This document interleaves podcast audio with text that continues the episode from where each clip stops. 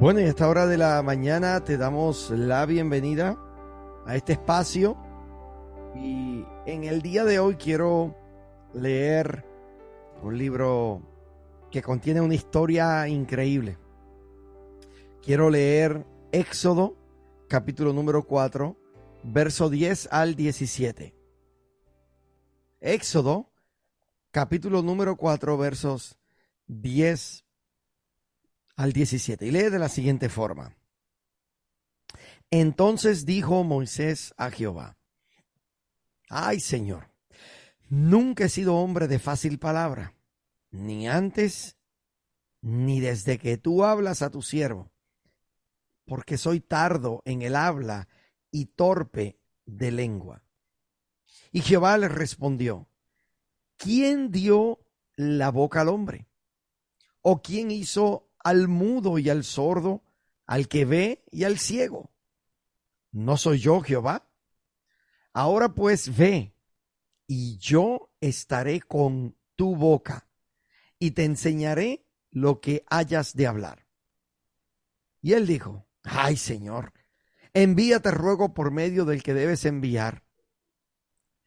Entonces Jehová se enojó contra Moisés y dijo, ¿no conozco yo a tu hermano Aarón, levita y que él habla bien? Y he aquí que él saldrá a recibirte y al verte se alegrará en su corazón. Tú hablarás a él y pondrás en su boca las palabras, y yo estaré con tu boca y con la suya.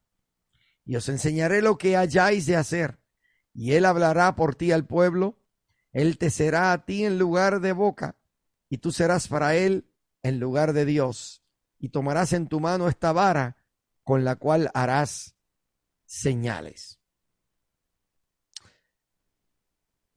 Hace un tiempo atrás eh, había una niña llamada Lisa y tenía problemas. Ella era eh, tartamuda y creció con un miedo terrible eh, a las situaciones sociales en donde ella era necesario que hablara con la gente debido a su tartamudez, eh, no tenía muchos amiguitos en la escuela y según fue creciendo, su inseguridad fue creciendo junto con ella.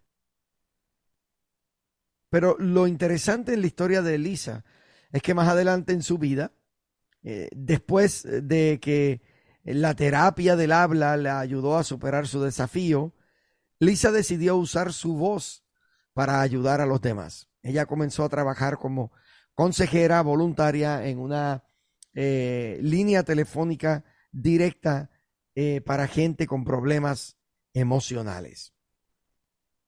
Moisés, nuestro eh, protagonista en la historia de hoy, tuvo que enfrentar sus preocupaciones con, con esto de hablar en público. El propósito era sacar a los israelitas del cautiverio. Eh, Dios le pide que se comunicara, que hablara Faraón, pero Moisés escuchó la voz de Dios y no se hizo esperar la protesta. ¿Por qué? Porque Moisés se enfocó precisamente en su problema. Él se enfocó en el hecho de que él es, era eh, tartamudo. Ahora, mira, mira qué interesante eh, la, la dinámica de la conversación, ¿verdad? Entre Moisés y Dios. Porque Moisés rápido se enfoca en su problema. El Señor le dice, oye, quiero que hagas esto.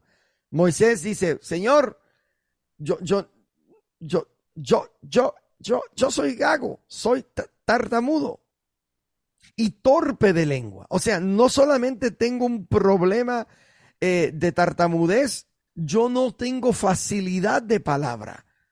No me vienen los pensamientos eh, eh, de manera correcta a mi mente para poderlos poner en palabras bonitas. Jehová procede a responderle algo poderoso. Jehová le dice, ¿quién dio la boca al hombre? En otras palabras, ¿tú sabes quién es el que te está pidiendo que vayas y hables con el faraón?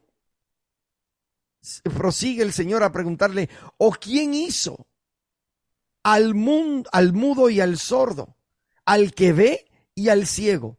¿No soy yo Jehová? Y mire qué interesante. Dice, ahora pues ve y yo estaré con tu boca. Me causa muy eh, mucha, eh, mucha curiosidad esa expresión. Yo estaré con tu boca. No le dijo yo estaré contigo. Le dice yo estaré con tu boca. En otras palabras, le estaba diciendo, estaba alentando a Moisés que no se preocupara, que su debilidad estaba en las manos del Señor. Él habría de estar asistiéndole con su problema. Lo interesante de esto, amado hermano y hermana que me escucha, es que Dios, en ese momento, cuando hablaba con Moisés, ¿usted piensa que Dios no podía sanar la tartamudez de Moisés? Dios pudo haberle dicho a Moisés, Moisés, entiendo que tienes un miedo de que eres tartamudo, de que eres torpe de habla, pero yo que hice los cielos y la tierra, entonces yo te voy a sanar de esa condición para que ahora puedas manifestar lo que yo quiero que tú manifiestes. Mire qué interesante, Dios pudo haberle dado sanidad a Moisés, sin embargo, no lo hizo. Lo que, lo que el Señor le dice a Moisés es algo realmente sorprendente. Él le dice, ve porque yo voy a estar con tu boca. Mire, mire, mire qué interesante lo que está sucediendo en esta dinámica. Hay veces que tú le pides a Dios, y no sé si alguien que me está escuchando pueda identificarse con esto. Le pides a Dios que quite algún problema físico, algún impedimento en tu vida, y le pides y le pides y le pides y no sucede nada. Pareciera ser que Dios eh, se ha vuelto sordo a tu eh, súplica, a tu ruego y a tu petición. ¿Se ha sentido así en algún momento? Eh, yo, yo ciertamente me he sentido así. Y déjeme decirle, hermano, usted no está solo. El apóstol Pablo fue otro que en una ocasión oró al Señor pidiéndole que le quitara un aguijón que había en su carne. Este aguijón se cree que era el problema de la ceguera por la que estaba pasando el apóstol Pablo, porque eh, en una de sus cartas, me parece que a los Gálatas les dice, os escribo en letra grande. O sea, que se cree que el impedimento en la carne, eh, en, la vida del apóstol Pablo, tenía que ver con la vista. Pero él pidiéndole al Señor, dice, Señor, yo, yo le he pedido al Señor que quite este aguijón de mí. Pero ¿cuál fue la contestación del Señor para con el apóstol Pablo? Bástate de mi gracia, porque mi poder se perfecciona en mí, en, en, tu debilidad. Mi poder se perfecciona en tu debilidad. ¿Qué, qué, qué, qué está queriendo decir el Señor con esto? Él tiene el poder para hacer el cambio. Él tiene el poder para, en el caso de Pablo, mejorarle y perfeccionarle la vista. Él tiene el poder para, en la vida de Moisés, quitar de en medio de él la tartamudez, pero es allí en medio de nuestras imperfecciones donde la perfección de Dios se hace manifiesta.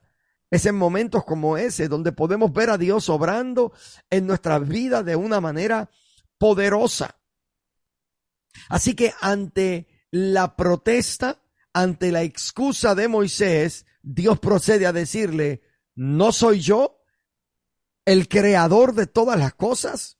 Soy yo, en otras palabras, Moisés. ¿Tú no conoces todavía quién es el que te está enviando a ti? Yo soy el Dios que me revelé a ti desde la zarza que estaba ardiendo. Y, y soy el que te estoy diciendo ahora, este es el propósito. Te he llamado para que vayas a hablar con el faraón y tú te enfocas en tu impedimento enfócate en mí, Moisés. Eso era lo que Dios le estaba diciendo. Pon tu mirada en mí, que yo voy a hacer cosas grandes a través de tu vida. Pon tu mirada en mí, que yo te voy a asombrar con lo que yo voy a hacer. Yo sé, yo sé que es posible que haya una persona que me esté escuchando que tiene sueños grandes sueños maravillosos de cosas poderosas para hacer en el Señor, pero de repente cuando despiertas ves tu realidad y de repente tu realidad no está conectada a tus sueños. Tu realidad pareciera ser que está contraria a los sueños. Yo te invito en esta mañana a que tú te atrevas a creerle a Dios.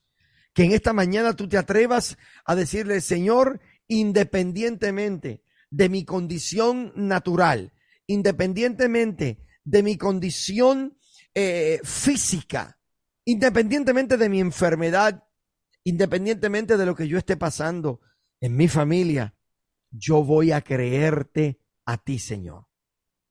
Yo voy a hacer lo que tú me digas que haga. Yo voy a hablar lo que tú me pidas que yo hable. Yo voy a manifestar este evangelio, porque de la misma forma que estuviste con Moisés, de la misma forma que estuviste con el apóstol Pablo, yo sé que también vas a estar conmigo. Así que en este día, no tengas miedo de hablar. Usa tu voz para declarar las verdades del Señor. Usa el instrumento que Dios te ha dado. Moisés eh, estaba negándose a usar su voz para producir liberación en el pueblo. Mire qué increíble la salvación de toda una nación solamente con que él abriera su boca y hablara, y él enfocado en su tartamudez. Cada uno de nosotros tiene una voz que puede ayudar a otros. Y es verdad, podemos tener miedo. Puede que no nos sintamos capaces. Podemos sentir que quizás no tenemos las palabras correctas para hablarla. Y Dios sabe cómo tú te sientes. Pero tengo una buena noticia. Él te va a dar las palabras necesarias y todo lo que necesitas para que puedas servir a la gente que te rodea y que puedas llevar a cabo la obra a la que has sido llamado, a la que has sido llamada. Así que es posible que el Señor te sorprenda hoy. Oro al Señor para que hoy tú puedas tener una palabra buena, una palabra de aliento para algún compañero de trabajo, para alguna compañera de trabajo. Asombra a alguien con un mensaje de vida en medio de su muerte.